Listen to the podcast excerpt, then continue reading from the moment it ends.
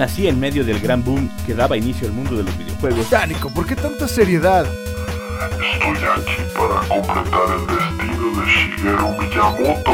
No, no, no, no. A mí ponme la radio. Mi nombre es Daniel Osoya, soy un maestro Pokémon. Ay, no. Edición limitada, cosplay, cartelera, comic store, gadgets, otaku. Bienvenidos a Mundo Geek. Ya estamos al aire en su programa Mundo Geek. Yo soy Nico Jiménez y sí, así de sorprendente soy. Yo también no me lo esperaba que entrara al aire. Es que no traía los audífonos todavía y no escuchaba. Eh, este es el último programa de un crossover. Para los que no sepan qué es un crossover, les vamos a decir. Es una mezcla, es una unión de programas que hacen una programación especial. Y en esta ocasión, la programación especial fue el 25 aniversario de eh, Cine Club. Y estamos hablando de las películas que era probable que se proyecten, pero que ya sabemos que hicieron trampa y se va a proyectar Spider-Man Into the Spider-Verse. Eh, más legítimo que el INE. Sí, pero todavía estamos haciendo conteo de que aquí de, de- de estas votaciones, que no haya bots ni nada por el estilo.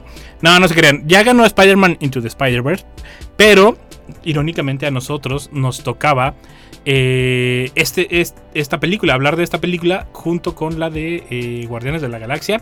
Y el día de hoy me acompañan aquí Saraí, que viene de parte de Botana Cultural. ¿Cómo estás, Saraí? y de Cine Club. de, Botana Cultural, de Cine Club, de, de todo, Nico. Hola, Nico. de Nico. cultura. Estoy muy emocionada de regresar aquí a, a Mundo Geek este, y pues muy emocionada de hablar sobre esta película y sobre la proyección del hora del 25 aniversario del cine. Y se encuentra con nosotros Carlitos Buendía de parte del celuloide. ¿Cómo estás, Carlitos? Hola, muy bien, muchas gracias por invitarme. Es el único contento en esta votación. Yeah. No, seas mentiroso. Contento ¿Qué? porque me invitaste a tu espacio por primera vez. Es un honor No. aquí en este mundo. oye. Pero yo quiero decir que si hay bots en esa publicación de la este, película ganadora son de Nico. Él fue el que estuvo diciéndole a todo el mundo que votara por Spider-Man. No es cierto, no ¿A es que cierto. Sí, ¿A hay como tres personas sí? llamadas Nico. Nico A, Nico B y Nico C. Nomás le cambiaba el apellido. Y la misma foto La misma peor. Estaría, estaría chido, ¿no? Ahí en Facebook un montón de gente.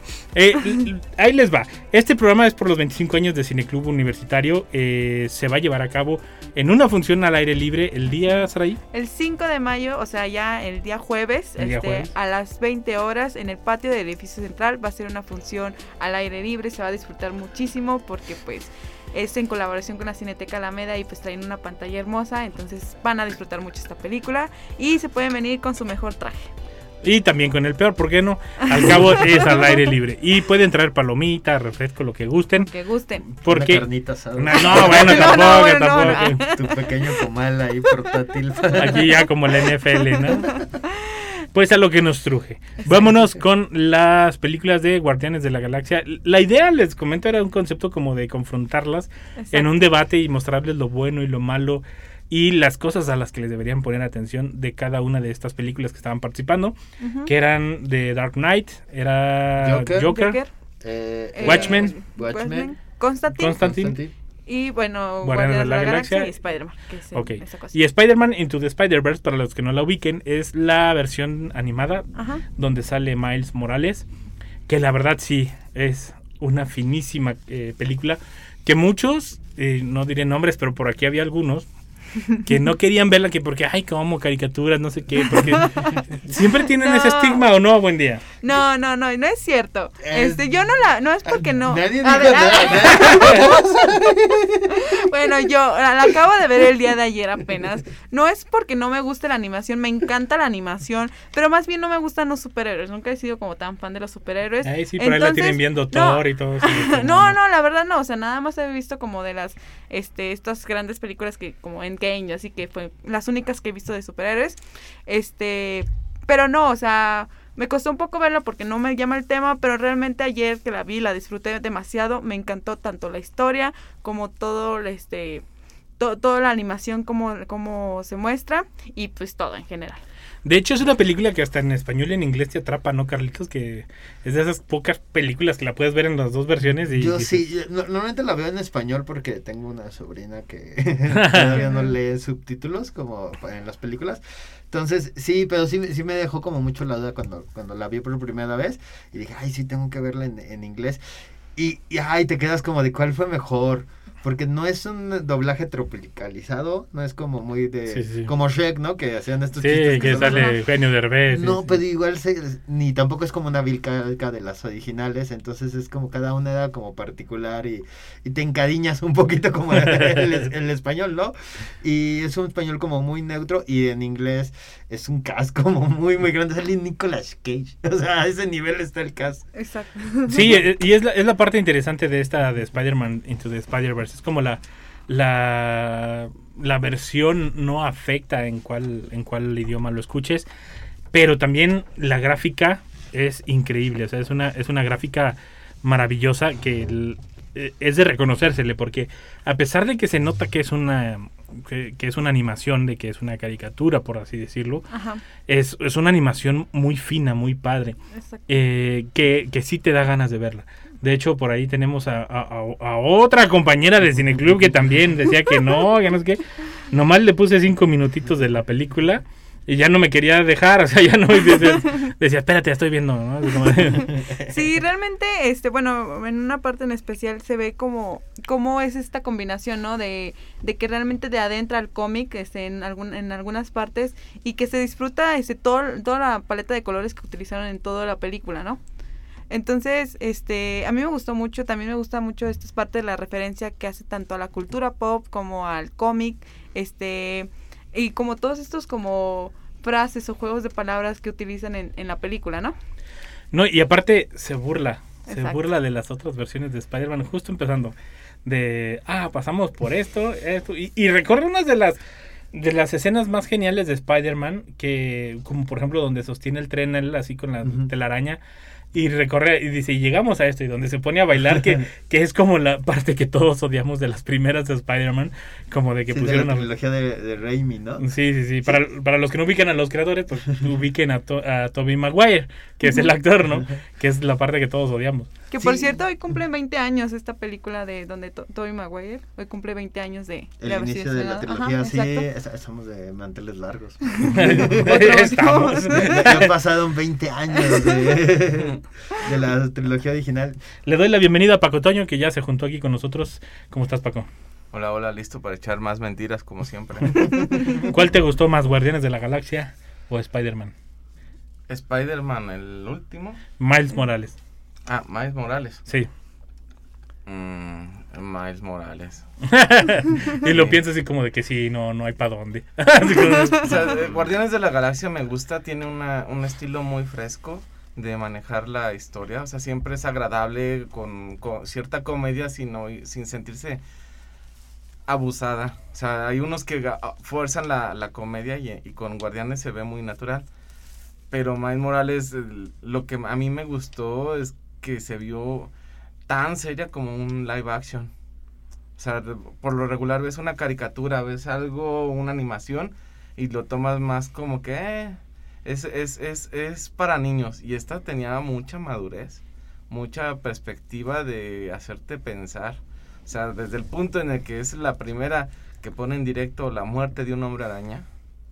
O sea, a mí me caló esa, ese punto tan, tan drástico, o sea, porque ni siquiera lo conoció bien y lo trató, no, lo tocó verlo cuando lo matan, punto, o sea, no hay para dónde hacerle al, al asunto a Miles Morales, o sea, no, no hubo un, un, un poquito, vamos a, a mejorar la amistad y luego ya, pues yo te dejo la batuta Ajá. muriendo, no, todavía ni te conozco y, Y, y- y ya fue. y ya te cayó, ¿no? Y no, y no tienes mentor, no tienes nadie para... no agar- tiene, no para tiene nadie seguir- que te diga lo de... Ajá, cómo aprender todo lo que Cómo- los ajá. demás hicieron. O sea, él tiene que experimentar todo y al mismo tiempo aventarse todo el multiverso de golpe. O sea, no, no le dan chance de digerir nada. Sí, es una película que pone como las apuestas súper altas de...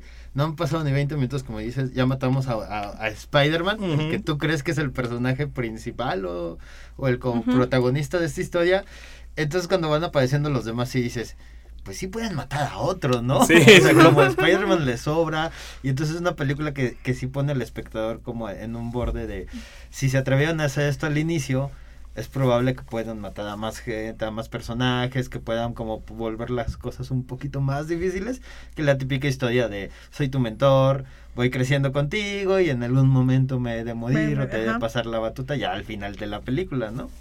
Y, y sobre todo esta parte de que no, no tiene estos referentes como la, la tía May, el... No, y que sí lo tenía, pero resulta que era todo lo contrario. O sea, su tío lo admiraba y lo tomaba como un estándar y se da cuenta que es un villano y que es malo. O sea, que. Spoiler alert.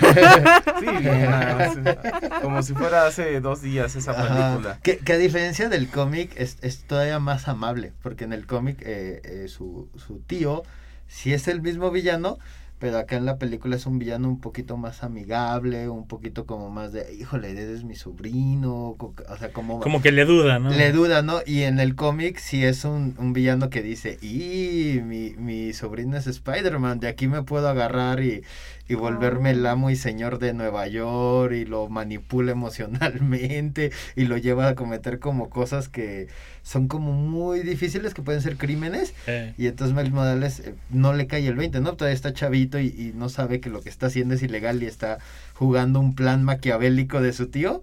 Y acá sí es como un tío más amigable, ¿no? Un tío más de, bueno, sí robo de vez en cuando, pero, no le haría eso a mi familia, ¿no?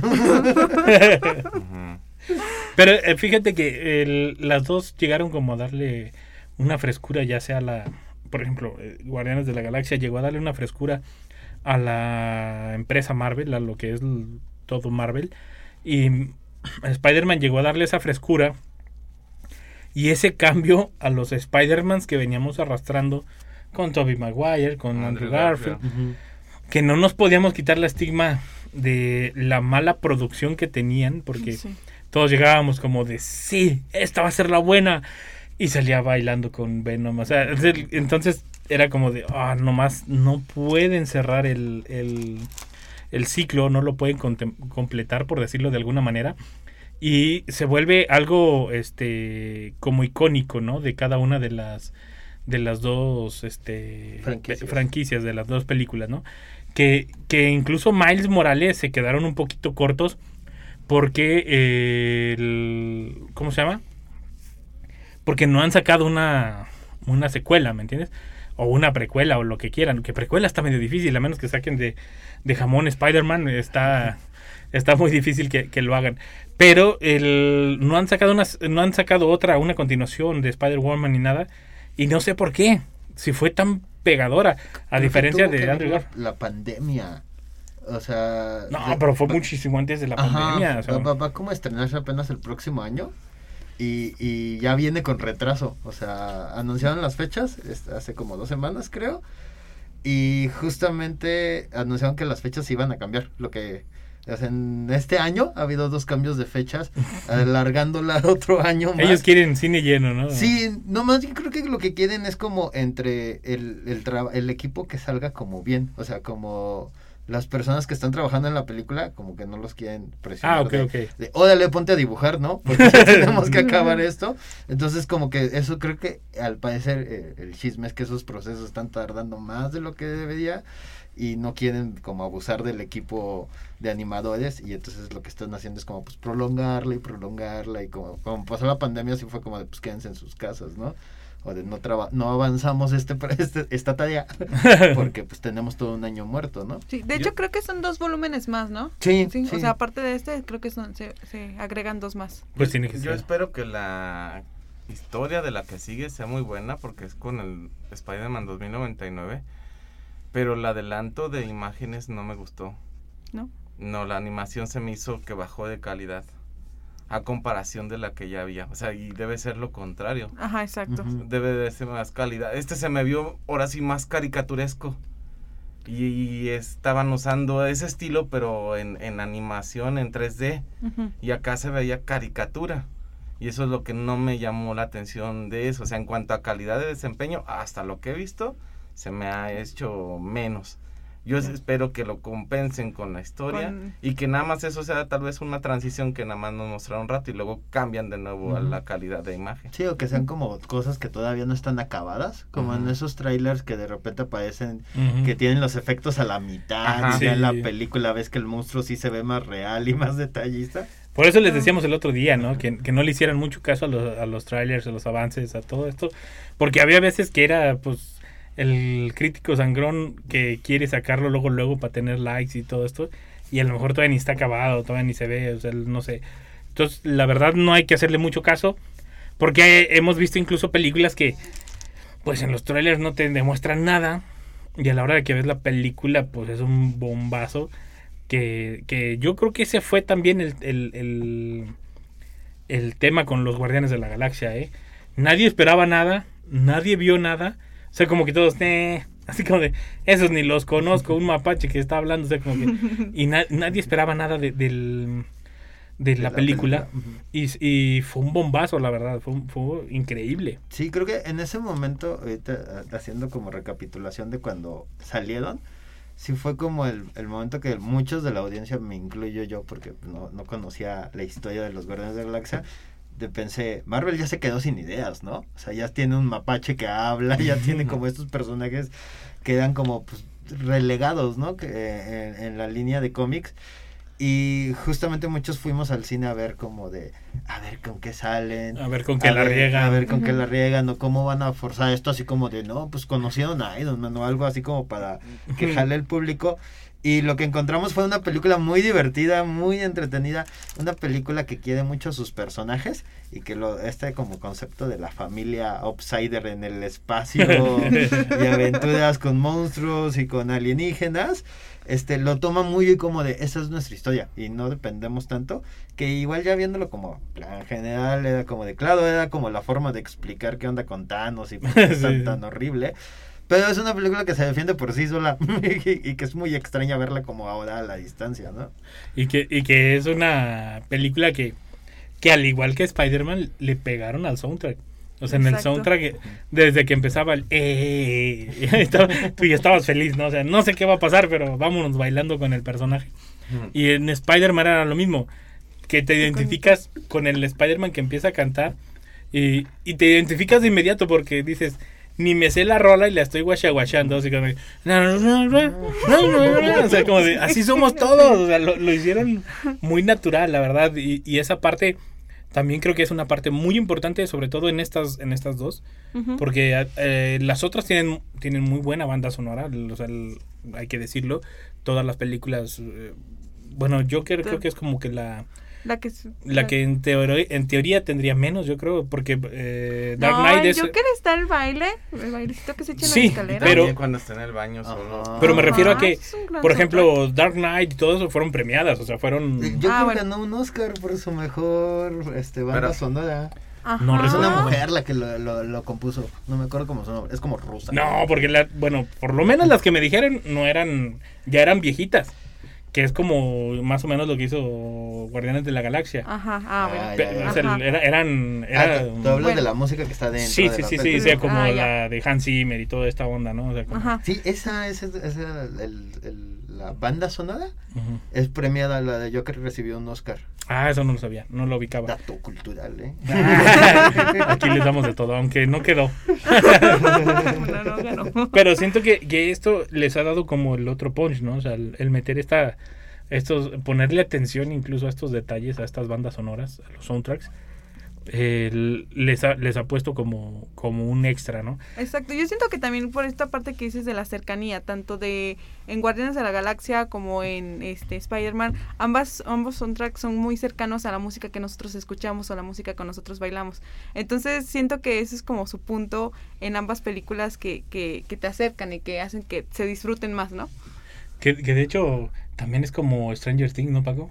Que le, le dan Ah, un sí. golpe a la nostalgia porque que el cassette y que no sé qué, o sea, la verdad. A mí me gusta todo ese tipo de géneros donde meten ese- esa música de antes. Porque te das cuenta, bueno, yo me doy cuenta con sobrinos chicos o de cualquier edad, que de repente ya las traen. Exacto. Y entonces cuando menos sí me parece una buena pelea contra el reggaetón, es este, metiendo esas cosas, ¿sí? O sea, porque no es que sea muy pura la música de antes, pero cuando menos te buscaba mejorar tu lenguaje, el inglés, y ahora ya ni, ni el español entendemos con lo que cantan ahora. Entonces, eso, esos tipos de, de sonidos y de música siempre se van a agradecer, porque Aparte- siempre te van a trasladar. Ajá, y esa como la búsqueda de, de que encajar en todas las generaciones, ¿no? Tanto Sí. como de adultos como niños, que es eh, que lo comentaba hace ratito en Botana Cultural, que siento que Spider-Man es eso, ¿no? O sea, Spider-Man es para todos, o sea, tanto los ah, niños con los que, que están creciendo ahorita con estas películas, tanto ya los grandes que crecimos con estas otras. Entonces, siento que ayuda mucho eso a volver a conectar con todo el público, ¿no? Y, y nosotros que no crecimos con ninguna, porque, porque no nos tocó ni las de ahí ni las del nuevas. Porque agar- se van a los extremos, o sea, se van a generaciones muchísimo antes que las nuestras, que nosotros las conocemos porque se las escuchamos a nuestros papás o las escuchamos, o todavía nos tocó escucharlas en la radio, pero no son, no son de nuestra generación. Y, y se van a las más nuevas, que son la nueva generación, que es lo que les va a dejar dinero, pero literalmente yo, yo creo que también eso es como una parte primordial de, las películas, sobre todo de este tipo de películas, que, que saben que las generaciones de en medio, los que estamos en medio, nos tocó esa transición entre lo analógico, lo digital y demás, y que como que lo vamos a absorber perfectamente. O sea, tanto la música muy viejita como la, como la nueva, y que no hay problema. El problema son los más recientes y los de, los de antes que dicen, Ajá. es que si no pongo esta me van a reclamar, así como de que si no pongo esta como en el top del Star Lord van a decir, no hombre, tú que sabes de música, ¿no? Pero eh, eso es, es algo muy bonito. Yo, yo creo que las películas le están, le ponían atención, por decirlo de alguna manera, entre comillas, pero ahora le están poniendo más atención a lo que es el soundtrack, a lo que es, pues te llevan a imaginar que tienes un, un soundtrack de vida. O sea, yo no sé ustedes, pero yo a veces voy por la ca- calle así como de, eh, es como de, como de en, este, en este momento va a sonar así. Aunque pues todos sabemos que en el mundo no suena nada, ¿no? O sea, no, no- en el mundo no hay música que cuando, chon, chon, así de se me cayó la cartera, pues no. O sea, pero, pero es algo que ya esperas. O incluso uno tontamente lo hace en su cabeza como de que suceda. Y, y es, y es parte de como de meterte ¿no? a la, la película, que se me hace muy raro, no sé de dónde sacaron como que esta parte de que la música nos iba a introducir, pero lo hicieron genial. Y también, yo no sé ustedes, pero la parte tecnológica de las dos películas, ya sea para la animación o la parte que nos venden de las armas o de los viajes interestelares, que entre comillas le dan una explicación a los raptos eh, de, de- de los ovnis en, en Guardianes de la Galaxia, ¿no? Que se vuelve como de, ah, por eso se los lleva, ¿no? Es algo como de los ovnis, ¿no? No sé, no sé ustedes qué piensan. A, mí se me figuró como el universo de los guardianes, como más este Star Wars, que es como, sí son naves espaciales y son láseres, pero como que ya se ven viejitos, ya se ven desgastados, ya se ven como, como esta estética de, mira mi super láser, pero tiene ahí como un cintazo. ¿no? Porque se, se, se rompió hace un par de años, ¿no? Y, y lo volvió muy real. Una de las cosas que me gustó muy de Guardianes de la Galaxia es que sí pareciera que son como piratas del espacio, ¿no? Sí parece que están como, como en un mundo real que poco a poco se va echando a perder, las cosas se rompen, eh, hay como negocios que surgen a partir de los piratas, que hay cantinas y hay como bebidas y todo esto. Entonces toda esta idea se se me hizo muy, muy padre de Guardianes. Yo, yo lo que me, me parece como punto primordial, como voy a poner una comparación DC Marvel, en donde Mm, ya empezamos. ¿no? Y este, y eso, yo soy fanático a más no poder de Superman, pero a esto voy. No supieron manejar un momento, el de Batman contra Superman, donde muere Superman, porque eso debió ser un punto muy crítico, porque en los cómics fue un punto muy canijo mundialmente. Sin embargo, en Guardianes fue más importante el, el que se sacrifica por Star Lord. Sí, Yondu. Hasta te dan ganas de llorar de cuando ocurre eso. O sea, de que O, se- cua- o cuando Groot. cuando hay- no más el John Ujú. porque que se sacrifica y lo deja y le pone el este y lo protege y yo me muero aquí tú sigue tú siempre fuiste mi hijo y pues te quedas de "Ah". Dices, ¿cómo crees que Superman desde los 70 había películas y no te caló verlo morir? Deja tú el miedo. Si ese murió, ¿qué me espera a mí? O sea, Ajá, o sea, y no impactó tanto para mí como ese momento con Yondu y el y Star Lord. Ujú. O sea, ¿Qué- y eh, porque fueron como en las fechas. Sí. Hasta había memes de eso. Y de que, de que pegó más la muerte de Yondu que de Superman o cosas así, hacían burlas de eso. Y que igual solo el personaje aparece en dos películas. ¿no? Sí, O sea, no- exacto. Y es Y un no es secundario, ¿no? tiempo. Es- no? no es como el protagonista. y es Luis Hernández vestido de... Es Luis Hernández. El matador, el matador eh. El matador. Sí, y ese, ese como momento sí te habla mucho de cómo James Gunn arma sus personajes, arma como sus historias para que puedan como crecer dentro de su propio universo, donde cada personaje como que sí amerita estar ahí, no es como de, ah, es que está en los cómics, y entonces forzosamente lo tengo que poner aquí, aunque no sé qué hacer con el personaje, ¿no? O sea, él entiende que eh, Star-Lord tiene este personalidad y tiene esta conexión emocional con, con- con- con su, con su papá, Exactamente. de cierta manera, y que pues la relación, ¿no? El y afloja de que pues, Star-Lord pues ya creció, ¿no? Ya, ya él tiene su propia familia y su papá ahora se siente abandonado y conoce a su verdadero papá que es un planta. Entonces, todas estas cosas como muy ridículas cuando le empiezas a contar, parten de pues algo muy sencillo, ¿no? Que es como, pues cómo somos la familia, ¿no? Y que es un papá adoptivo y, y- y cómo creces. Y es algo muy bonito de James Gunn, que entre todos los chistes, la violencia y las imágenes del espacio, abajo pues solo te está contando una historia muy pequeña que es pues la familia, ¿no? Y el cariño que se tienen un montón de desconocidos que un día Sí. deciden quererse y ser amigos. Que son un montón de perdedores, diría Star-Lord. que veo un montón de perdedores. Todos, todos como de, ah, no nos lo dejaste ir. No, pero, pero sí, ese, ese- ese es algo como, como muy atractivo también de las historias, ¿no? Que siempre... Spider-Man ya lo sabíamos, Spider-Man ya es como de, de cajón. La historia de Spider-Man siempre tiene que ser trágica, siempre tiene que, eh, que llevar este proceso de que tiene que sufrir y aprender a la mala las cosas.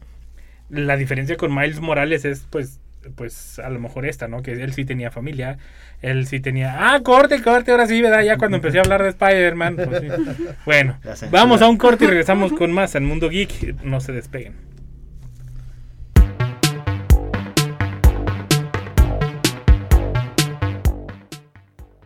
Erika, ya no, ya, ya no quiero hablar. No, no se crean. Muchas gracias por escucharnos. Estamos en Mundo Geek. Yo soy Nico Jiménez. Y estoy reclamando a Erika que está jugando conmigo aquí en los controles. Y no me deja hablar. No, no se crean. Eh, gracias, Erika, Manuelito. Saludos a los controles. Mm, recuerden que estamos en el crossover por el 25 aniversario de Cineclub UASLP. Un saludo a Gaby Hernández, que yo creo que ahorita nos va escuchando en su camioneta. Porque hace un momento la vi. Y les recuerdo que el 5 de mayo Así es, el 5 de mayo en punto de las 8 de la noche en el edificio central tendremos la proyección especial por los 25 aniversarios del Cine Club con la película Spider-Man Into the Spider-Verse. le falló a todo. Pero, pero es la de Spider-Man. No, Es pero Spider-Man, sí, perdón. yo, yo nomás. Yo, yo nomás les digo que, que se suponía que este era un debate previo a la votación de este Oye. programa de hoy. ah, ya tenemos ganador. Y el ganador es Spider-Man no Into the Spider-Man. este país. Aquí, que, que no se repita Ya, la ya. historia, voto por voto, Re- reacción por reacción. Pero bueno, Esto, nada, nada más porque nos gusta esta onda del, del Spider-Man, si no, así reclamaba. El. Ojo, yo, yo les también. no, ya se me olvidó lo que iba a decir antes del corte. Gracias, Erika. Nada, no te creas. El, pero yo compré sin querer una versión muy bonita de Spider-Man. Que se las recomiendo. Y esto es algo que también el otro día hablábamos, ¿verdad? Buen día en uno de los crossovers. Chequen las versiones de los directores. Esta película de, de Spider-Man Into the Spider-Verse que yo compré tiene un modo que dice iniciar reproducción y la inicia en español. Tiene un modo que dice modo original y te la pone en inglés. Y tiene uno que dice eh, universo alterno o algo así. Y agrega un montón de, de, de cosas extra como de explicación de dónde viene jamón Spider-Man y todo esto. O sea que, que hasta los directores dicen, les va a cambiar la vida esta versión, vean la completa. De verdad, búsquenla. Son. O si no, hasta yo creo que ya debe estar en una de las plataformas de streaming o algo por el estilo. Porque es, muy bonita la- la- la- el formato. Y cuando ves o te explican los directores o los mismos actores que te dicen cómo batallaron, cómo sufrieron para grabar las películas, pues como que valoras un poquito más la película, porque dices, imagínate, no, pues grabar en el espacio así me estoy congelando, pues está difícil, ¿no? Pero, pero e, es, es algo muy bonito esta parte que creo que Marvel no la ha explotado lo suficiente. Creo que muy pocos se han atrevido a hacer. Creo que de hecho Spider-Man es de los pocos que lo ha hecho, Spider-Man Into the Spider-Verse. Porque los demás pues nada más dan como el detrás de cámaras y todo esto. Pero estaría muy padre la explicación de los personajes y demás. Hubiera estado genial que en su momento salieran a explicar eh, Stan Lee y todos ellos los personajes, ¿no? No sé, no sé qué opinan ustedes, Paco. Pues explicarlos, pues obviamente, porque principalmente desde el punto en que, bueno, la premisa ya de hace años fue que y era el primer México africano, mexicano africano que iba a salir como superhéroe, que era, iba a ser parte latino. El, el saber por qué decidieron hacer eso, de dónde viene el concepto, que obviamente ya sabemos mucho de la historia, inclusión, inclusión, inclusión, que ya No, están... pero Miles Morales fue antes de eso, ¿no? Antes de que estuviera... Mm, pues es con, cuando, cuando inicia Em- Obama. Ajá. eh, Ah, ok. Michael Ajá. Bendis lo ve así como tomando el poder y dice, un momento, si hay un presidente afroamericano, ¿Por qué no hay un ¿por qué Spider-Man? no Oh, un. Spider-Man, no? Mm. Ya me imagino Obama prestando es, la es que voz, ¿no? Bendis tiene como esta cosa que es el que creo que tengo entendido que sí es una persona caucásica pero creo que tiene unos hijos adoptados que son afroamericanos. Entonces él tiene como esta relación mucho de buscar la identidad o, o una identidad cultural para sus hijos que evidentemente él no les puede dar no entonces se basa mucho en, en, en Obama cuando ve su reacción de sus hijos la reacción que tiene que tiene como el público para como tratar de simular lo que ocurrió ahí con, con Spider-Man. Mm, pues es interesante. Sí, yo, yo lo que hablo es que sin llegar a... Vamos, ahorita estamos en un punto en donde ya estamos llegando a una línea de abuso, de, de todo incluirlo, hacer inclusión en, en las películas. Hasta fo- se sienten algunos personajes forzados. Sí. Pero cuando se hizo Miles Morales, se sintió muy natural. Se sintió hasta como algo diferente. Como un- que era el momento, Como ¿no? que un... Ajá, este es el paso indicado y, y se sintió significativo. Algo significativo, no nada más por, por querer incluir otra raza, eh, otra etnia o otra eh, cultura en el, En el- eh, la historieta. en la historieta. O sea, se sintió que había un significado fuerte y ya no se volvió como ahorita. Yo ya lo veo que ya mucho se ha vuelto superficial. Ya todos quieren incluir algo en algún personaje y como que ha perdido ese, ese, esa característica significativa como fue en ese momento. Y que, y que de hecho lo hemos comentado, ¿no? Que hay veces que, que las películas incluso descuidan esta parte de contarte la historia por forzar estos momentos que, que a veces no son necesarios. O que son necesarios pero en cierto nivel y no como ola de tsunami en toda la película, ¿no? Y, y ¿qué más? Es como si... Es como cuando te ponen a Capitán América digo, comparándolo es como una de las de las eh, referencias de las de los grandes personajes de Marvel. Es como si también en Superman lo hubieran ya sacado como un personaje de afroamericano o latino o lo que quieras.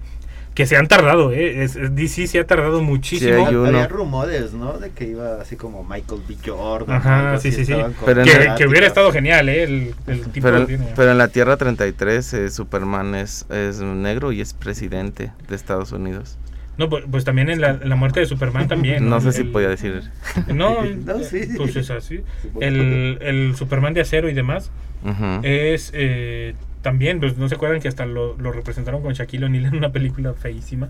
Sí. El Superman de acero, que no sé como de, ay, qué necesidad, ¿no? O sea, se- si tenías ya el guion para que sacas esa película. En, en la nueva serie que salió de Superman y Luisa Lane, volvieron a agarrar al, al Superman de acero.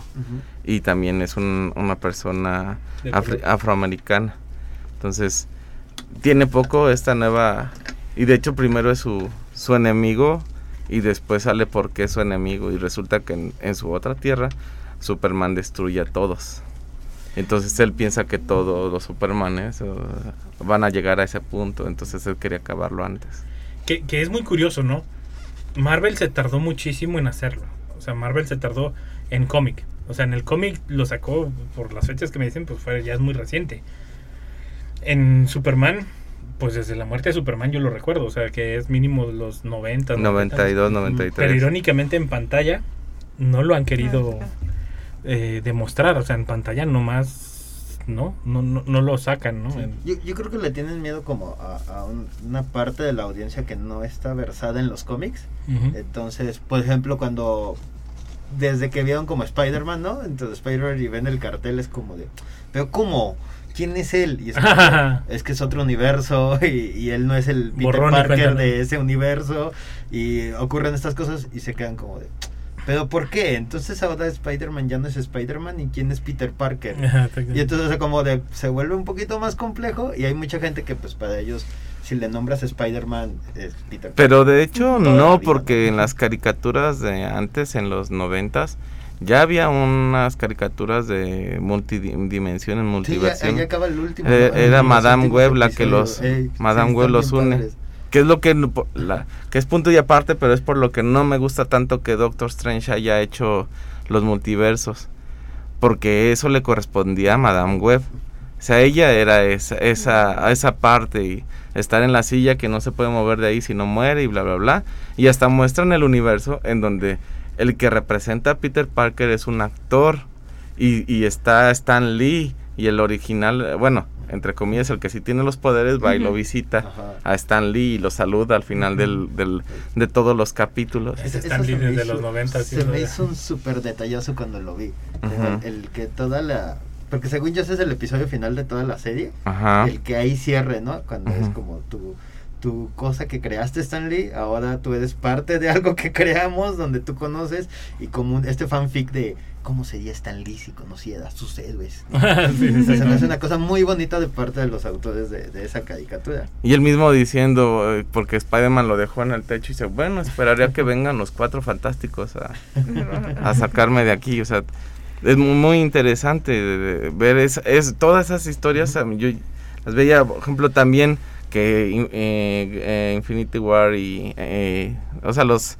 Ay, se me fue el, la El el- y todo eso. Yo tengo cómics de esos de años atrás, entonces ya, ya decía si no es por este lado se van a ir por este lado y se fueron muy bajitos de la mano porque en, las- en los cómics eh, cuando andan en, en la situación Thanos tiene a todos descuartizados en una de las escenas en el Sí, el cómic cómic suele ser más crudo. tienen a Iron Man la, con la cabeza desmembrada y así o sea y el entonces, eso eso era como un, un plano alterno pero no y lo iban a usar pero se arrepintieron de esas escenas Pues, pues no sé, pero yo, yo lo único que sí sé es que eh, el que se animó fue Marvel y Marvel fue el que le está pegando con todo.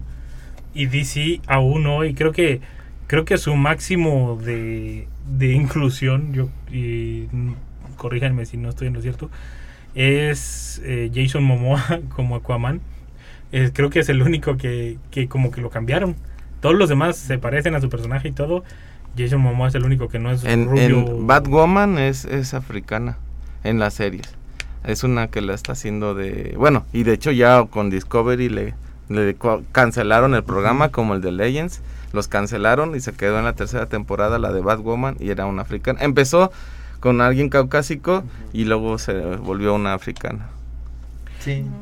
Es que es, es- es todo un tema que, que no sé por qué una compañía no se atreve a hacerlo y la otra sí. Pero pues mientras nosotros disfrutamos de del porque también quieras o no, porque esas explicaciones de repente son un poco como de "Eh, es que no están acostumbrados y eso. Yo lo siento más a justificación porque cómo llega Guardianes de la Galaxia con un mapache que habla y un árbol que nomás dice Groot y lo, y lo absorbimos re bien, ¿me entiendes? O sea, como que no hay necesidad de explicar esto Sí. es esto y se acabó. Ajá. También es como de la libertad que le están dejando como a los creadores, ¿no? Porque cuando, yo me acuerdo que cuando se anunció Spider-Man Into the Spider-Verse, o sea, era como una cosa de, no llamarlo cine B, pero era como, no era el superestreno que Sony Ajá, y. Marvel tenían para ese año, ¿no? Le estaban apostando más a Tom Holland, le estaban apostando de, "Ay, igual y hacemos Venom, ¿no? Si ustedes van al cine y ven nuestro Spider-Man. Entonces, y esa película era como algo que en su momento se llegó como a decir de, "Ay, igual y nada más sale directo a Netflix, ¿no? Y, n- y supongo que en ese como desconocimiento de la audiencia y desconocimiento del mismo estudio de lo que tenían en manos, les permitieron a los creadores estar como experimentando. Más relajado. el- ajá, más relajado, más de sí, claro, mete este personaje, vamos a hacer esto y esto y esto, y hasta que ya salió, creo que hasta que salió como el segundo tráiler, que la audiencia volteó como a ver de qué están haciendo, y esto se ve súper padre y se ve súper hermoso, que hasta que ah, fue hasta ese momento que el estudio le prestó atención a lo que tenía en manos. Y que también se vuelve, se vuelve muy marcado, ¿no? Que, que cuando como que no les interesa, te dan... Es que, es que es tan irónico, o sea, debería ser al revés. Cuando me interesa algo, traigo un creativo y déjalo hacer lo que quiera porque quiero que sea un hit. Y es como de, nah, dáselo a los que no me interesan. O sea, como Sí. Y los que son un hitazo dices, no, espérate, eso no lo metas porque no, no, no, me va a meter en problemas. Cuando la gente, pues ni cuenta, ¿no? O sea, la gente no, no, pues ni nos pasa por aquí a veces las razones que ellos tienen como corporación. Que el- la de Spider-Man fue, fue más, fue más de Marvel, ¿no? De Marvel Studios que de Sony. O sea, sí estaban involucrados por, por los nombres, por los permisos y las licencias, pero creo que el control lo tomó más Marvel que aún sigue sin entender Sony que ellos no deberían meter mano, o sea, nada más poner el logo y decir ahí está. Ahí está. No sé, creo que nada más son de estos que ni siquiera son los directores, son como los productores, este Phil Lord y, y Christopher Miller, que son los de 21 Jump Street, los que hicieron lluvia de hamburguesas, Ujú. que se, como que ellos son los que salieron y agarraron el proyecto y, y se defendieron de todos lados. Así como de no me molestes a mi animador, no me molestes a... Creo que uno de ellos escribió el guion, así como de lo más que parecido a la pantalla que vimos. Entonces sí son como estos grupos de productores que con su anima- grupo de animación agarran el proyecto y se nota mucho que es de ellos, ¿no? O sea, entonces creo que es, ahí la dinámica es más estos, estos autores defendiendo un producto de las dos compañías que una compañía como realmente apostándole como de, ah, sí creemos en ti, ¿no? Porque si no Marvel se hubiera parecido a todo lo que hace Marvel que... ¿Entiendes, no? a Tom Holland, ¿no? A Tom Holland. Hubiera sido un Tom Holland, pero en caricatura. ¿no? Pero, pero, por ejemplo, ahí Tom Holland también apenas vamos a conocer al Spider-Man de Tom Holland. No, no hay. No sabemos cómo es el Spider-Man, porque siempre lo opacó Tony Stark, siempre lo opacó. a- bueno, no opacó, sino lo abrigó. Y a la hora de realmente actuar, pues no sabíamos si estaba actuando o no. O sea, apenas vamos a descubrir. Y eso sí le siguen sacando películas, ¿eh?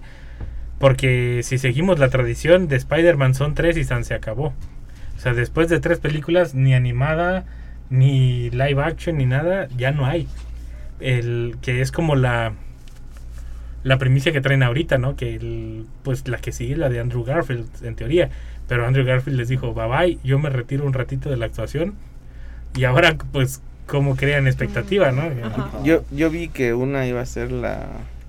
Que ya están hablando del Spider-Man 4, pero que, que incluso van a esperar al, al director y a... O sea, para que se... Que, que la misma química se siga manejando. Entonces es lo que leí. No me acuerdo si estoy hablando de la... De la del último Spider-Man o si del mismo del mismo Tom Holland, o sea, porque puede ser cualquiera de los dos en, pues, ocurre la 4, ¿sí?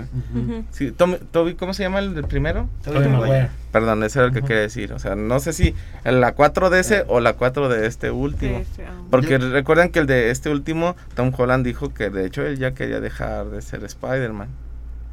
Yo creo que lo van a convencer a millonados, ¿no? O Sí, como yo creo que a fue como- ¿no? Porque es- es- está en su momento top de...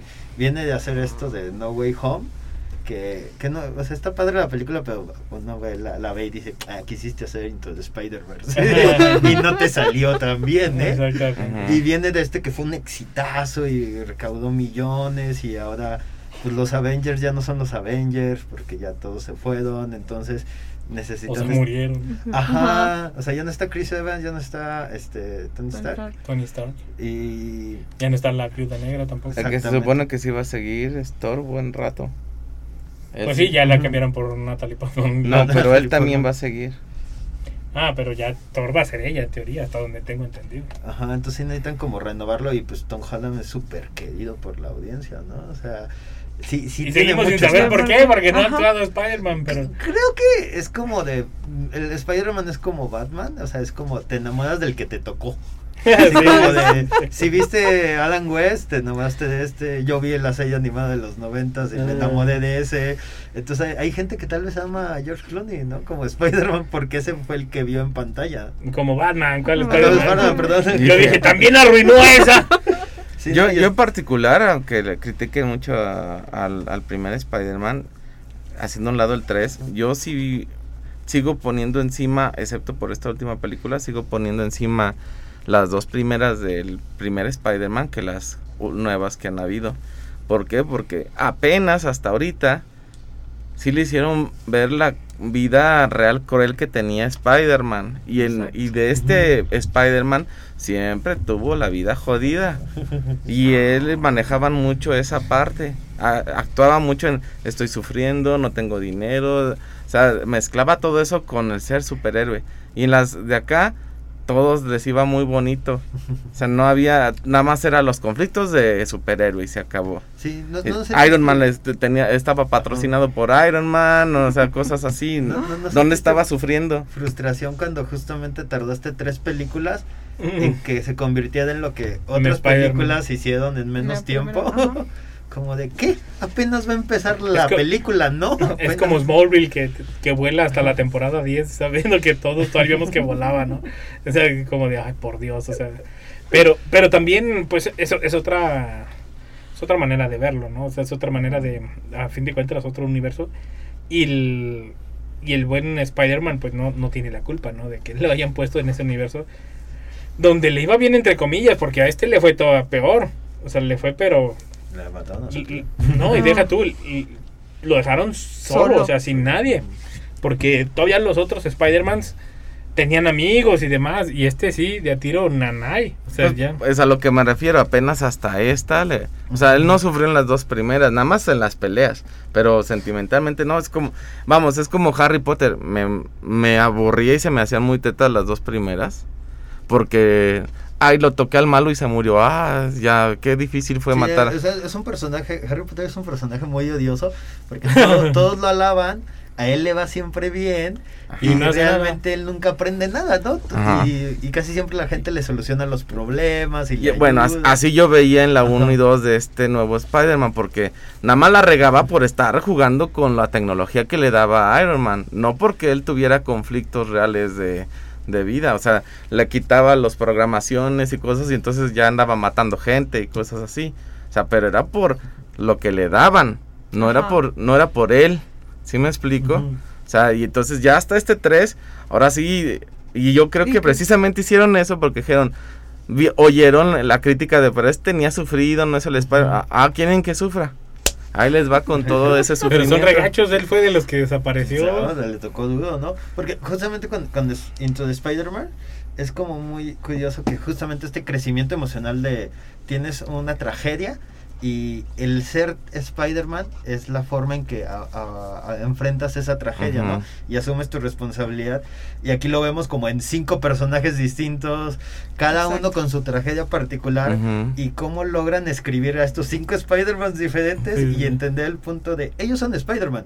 Uno es en blanco y negro, uno es un cerdo, el otro es un perdedor. Sí. Eh, pero aún así todos terminan siendo eh, Spider-Man porque todos tienen este afán de la responsabilidad, ¿no? De yo me quedo, yo soy el, el- el que me voy a rifar, yo soy la persona que tiene que sacrificarse, cosa que nunca vimos con, con Tom Holland, ¿no? Ajá, Hasta nunca como lo- al final fue como de, ok, él ya entendió, ¿no? Que este Sí, él poder que- él quería- responsabilidad. Él quería ser adolescente, él quería, sí, sí, sí, lo normal, ¿no? Que por cierto, ahorita que mencionas los demás Spider-Mans, en algún momento en la de Miles Morales mencionan la frase, Debajo, un, un gran sí. poder que Eh, lleva una hay gran- una Sí. parte en donde... No, pero la frase a él, no que la mencionen en eh, general, cu- cuando conoce al, segundo Spider-Man, al perdedor. al perdedor y él se le escapa, y ya es que lo tenía como amarrado, Ah, y le sí, dice, bueno. tienes que ayudarme porque con un poder... Y le dice, no te atrevas a terminar esa frase. Y esa es creo que la única parte en donde la mencionan. De Sí. ahí en fuera ya O omiten. Sí, no lo dejaron terminarla porque dijeron se va a morir. pero, es que es como la parte bonita, ¿no? De, a mí se me hace muy bonito eso de, de Spider-Man, de la de Miles Morales, que se burla de las otras abiertamente y a nadie nos molesta.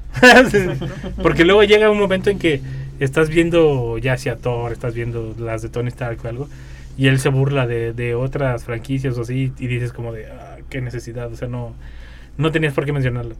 Y en Spider-Man se burla, que casi sí, eso, eso sí, casi todo era burla de, de él propio, por así decirlo, de Spider-Man, pero eran unas burlas que todos las sabíamos, que todas las queríamos expresar, y decirle a Sony y decirle a los demás como de, esto fue lo que hiciste mal, y las dejó ir, ¿no? O sea, como, Ajá. como si nada, o sea, desde el inicio, cuando baila, todo, a mí me pareció genial eso, o sea, como de que vamos a expresarles todo lo que no les gustó a estos tipos, o sea, porque tenían que entender, yo siento que fue como un- una cachetada con guante blanco, de tienen que entender que esto no les gusta, o sea, que inventes cosas nuevas malas, no les gusta. Y se me hizo fantástico ese detalle, ¿no? A la hora de, de, de estar expresando el enojo de nosotros a través de, aunque fuera de una historia rápida o de un intro rápido, pero que dijera, esto es todo lo que no nos gusta y esto es lo que nos gusta, ¿no? Y, y empieza la historia. Es fantástico. A mí se me hace un detalle fenomenal que no lo he visto en ninguna otra película, ni en secuelas ni nada. No sé ustedes que recuerden. Sí. Tiene un humor muy, muy, muy, muy como, no, no sé cómo llamarlo, como muy sarcástico, porque se entiende la película que es una película y que es como esta cosa de, estamos hablando de superhéroes, ¿no? Relaja, relájate un montón, ¿no? Esto no es nada profundo y, y en unas cosas hacen referencia a otras películas, en cosas hacen referencias de las propias películas y lo incómodo y lo extraño que es, como por ejemplo cuando es la sala, eh, la cena, baile, en honor a Spider-Man, que es como, oh, es el, el momento perfecto para pasar desapercibidos. Y, ellos mismos se burlan de, pero qué incómodo y horrible es hacer un funeral con la cara de la persona que se murió, ¿no? Y entonces se empiezan a hacer como estas bromas sobre sí mismos, sobre la película y sobre decir, "Ah, esto es algo como súper relajado, es algo que escribimos para divertirnos, no te tomes en serio la mitología del hombre araña, ¿no? Es como de, se burla del propio hombre araña. Sí, es- es- esa película me agradó bastante por eso. Pero nosotros se la dejamos a votación de ustedes. Según, según, la- según las reglas de Cineclub, está a votación de ustedes. Todavía Ya, pueden entonces- dar la vuelta si se organizan. no, ya. Ya se Recuérdanos, Saray, como última llamada. Así es, nos vemos el jueves a las 8 de la noche en el patio del edificio central para disfrutar de esta película. Este es entrada libre, este todos son bienvenidos y se pueden traer su mejor o su peor traje, dice Nico. Y pues aquí nos vemos en Cineclub. Ay, sí, pues nos querían de etiqueta, ¿cómo ves? Así como salen en la cena. Se con vale. su máscara Con su máscara y de su traje. Ah, sí. Celebrando 25 años del Cineclub, ¿se merece? Que se vengan disfrazados, a ver, que- a ver, quién, se, a ver quién se trae el mejor disfraz de Spider-Man. Hay que es. echar una competencia, porque va a haber un Spider-Man ahí. Yo nomás les advierto. Exactamente. No sé si es Peter Parker o si es jamón Spider-Man, pero. Pues por eso Ahora dije, pues por eso dije. cerdo de Spider-Man. Eso cuenta como maltrato favor, animal, Nico. pero está bien padre. Como el porco araña, ¿no? Porco araña. Un porco araña. El- pues muchas gracias por acompañarnos. Carlitos, ¿qué días es el.? El celular lo pueden escuchar todos los sábados a las 3 de la tarde por el 1190 de AM de Radio Universidad. Y digo, ¿por qué no vino el señor eh, buen, eh, Vindria? Hoy buen día iba a decir. El Vindria, ¿dónde lo puedes encontrar en letras Ah, chiquitas? El señor Letras Chiquitas lo pueden encontrar en Letras Chiquitas los miércoles a las 4 de la tarde. Es que ese señor le, le tira todo. Le entra todo, le entra le entra todo. señor Letras Chiquitas. Y recuerden que nosotros Mundo Geek aquí todos los martes de 5 a 6 de la tarde a través del 88.5 FM de Radio Universidad en San Luis Potosí y 91.9 en Matehuala o en los podcasts como eh, Mundo Geek y Botana Cultural. Botana Cultural martes y viernes a las 2 de la tarde. Ya se me estaba olvidando. Dije, ay, Saraí ya dijo algo. Ya, no- Ya para que le- ya para qué le pregunto. Y también los podcasts están los. Este Así es, podcast en Spotify y todas las plataformas Botana Cultural. ¿Y eh, ustedes están en plataforma? También el celular y letras chiquitas están en el, en el sistema de podcast en Spotify, ahí los pueden encontrar. Y Paco Toño es de, de Imagine TV. Digo, no, no lo habíamos invitado como canal, lo invitamos porque es de Mundo Geek, ¿verdad? Pero ya de una vez le hacemos comercial. Muchas gracias por acompañarnos. Eh, recuerden, el jueves 5 de mayo funciona al aire libre. Pueden entrar con palomitas, con refresco, con lo que ustedes gusten, a ver la de Spider-Man Into the Spider-Verse. Y si quieren recuento de votos, ahí lo pueden decir. Muchas gracias, hasta la próxima. Y recuerden, el game over no es el final del juego. Bye. Hasta luego.